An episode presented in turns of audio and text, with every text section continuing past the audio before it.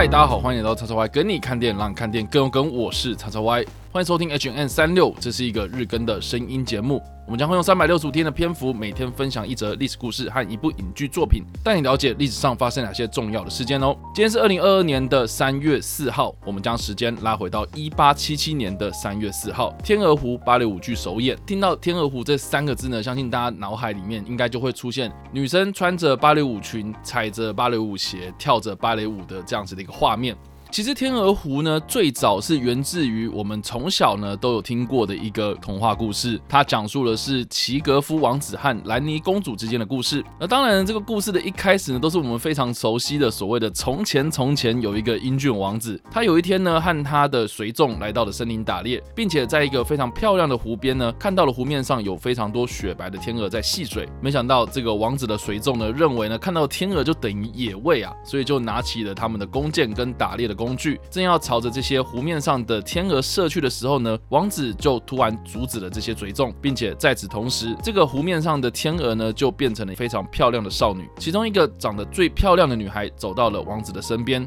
王子首先跟他们道歉，结果没想到这个道歉呢似乎是戳中了这些少女的伤心的心，就一五一十的把他们的所有的受冤屈一次的道尽给这个王子听。原来这个变成天鹅的少女呢，她是一个名叫奥杰塔的公主，她和她的侍女呢受到了巫师的诅咒，所以才会变成天鹅。他们在白天的时候会变成天鹅，但是到了晚上才会变成人形。因为当下是黄昏时节，所以公主才得以现身在王子的面前。当然，后续的故事呢，应该大家都非常的熟悉。总之呢，就是公主和王子过着幸福快乐的日子。这个经典的童话故事呢，是到了一八七五年到一八七六年之间，俄罗斯的浪漫乐派音乐家彼得柴可夫斯基为了莫斯科帝国歌剧院所创作的芭蕾舞剧。这出芭蕾舞剧在一八七七年的三月四号于莫斯科大戏院首演。有趣的是呢，被我们现在认为是考验芭蕾舞团基本功的经典之作《天鹅湖》，其实在当年首演的时候呢，因为临时更换首席的女舞者，在排演不周的情况之下演出，并且收到了非常惨败的评价。这也让柴可夫斯基本人呢非常的挫折，直到一八八九年和一八九二年才创作出他人生中的另外两部芭蕾舞剧，也就是《睡美人》和《胡桃钳》。这中间隔了那么久时间，柴可夫斯基当然也不是闲着。他在一八八零年代之后呢，声名远播，成为了一个国际知名的音乐家。但是这出原本为了莫斯科剧院打造的《天鹅湖》呢，却反应普普。这不论是为《天鹅湖》这个芭蕾舞剧本身，或是柴可夫斯基本人，甚至是代表着俄罗斯帝国的艺术成就最高殿堂的莫斯科剧院，都极力的想要再次的尝试这个《天鹅湖》的改编。于是到了一八九五年的二月十七号，有两位作曲家比季帕和伊兰诺夫，他们重新编排。了《天鹅湖》的内容，并且在圣彼得堡的马林斯基剧院演出之后呢，才让《天鹅湖》走入了芭蕾舞的主流市场。也因此呢，一般我们都会统称这个后来编排出来的《天鹅湖》版本，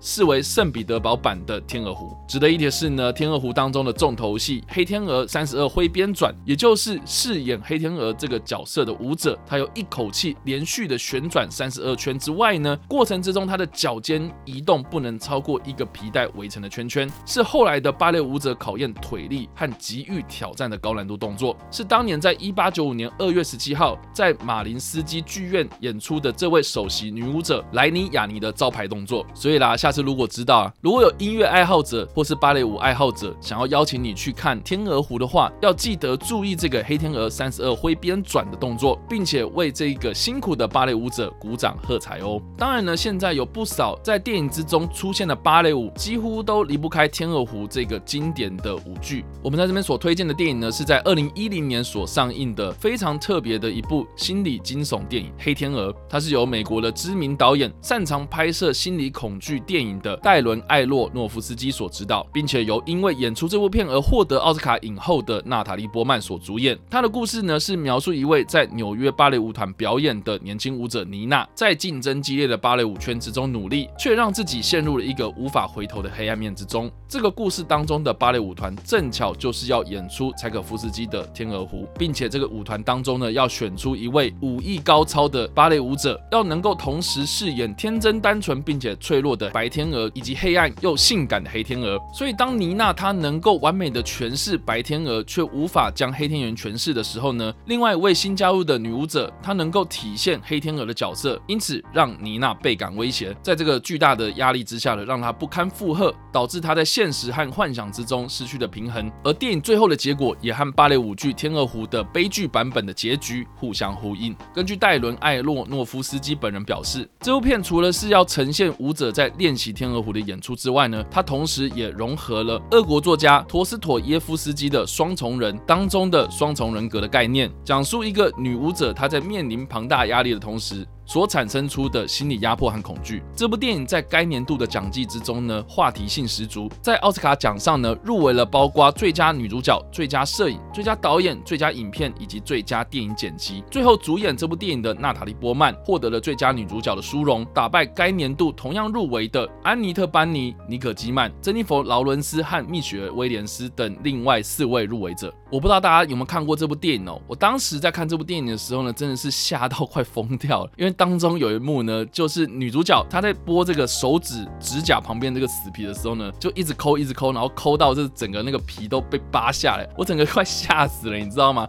它画面呈现真的是有非常足够的痛感哦，你好像身体呢就跟娜塔莉波曼一样承受这样子的痛苦。它在画面呈现上呢，也多多少少参考了有关于精敏的《蓝色恐惧》这部非常经典的动画电影。这个不是我自己乱瞎掰的哦，这个是戴伦艾诺洛夫斯基自己本人。之后有表示，他就是金敏的超级大粉丝，所以有很多的分镜呢，其实都参考自金敏的一些作品。而另外呢，我们也可以从《黑天鹅》这部电影来看哦。其实，在呈现芭蕾舞的美丽同时呢，这些芭蕾舞者的身心灵其实都是承受着非常大的压力。而《天鹅湖》这个芭蕾舞剧为什么会成为经典之作呢？除了是它考验着舞者的舞技之外呢，同时也考验着这些舞者能不能靠着他们的脸部表情或是肢体动作来呈现这些角色的内心挣扎。而我们刚刚也有提到，这出剧其实在经过多年的改编和演出之后呢，在结局的部分也有做出了所谓悲剧版本和。喜剧的版本，但是不管哪个版本的剧情都无法撼动《天鹅湖》的经典地位。《天鹅湖》作为柴可夫斯基的经典芭蕾舞剧创作，当然呢，也是俄罗斯一直以来被当作是国宝的文化遗产之一。每年非常多俄罗斯当地的芭蕾舞团，他们在全球都会巡回演出。但是现在，不管是疫情还是近期所发生的乌俄战争，都导致了《天鹅湖》没有办法再继续在全球巡回，让更多人看见。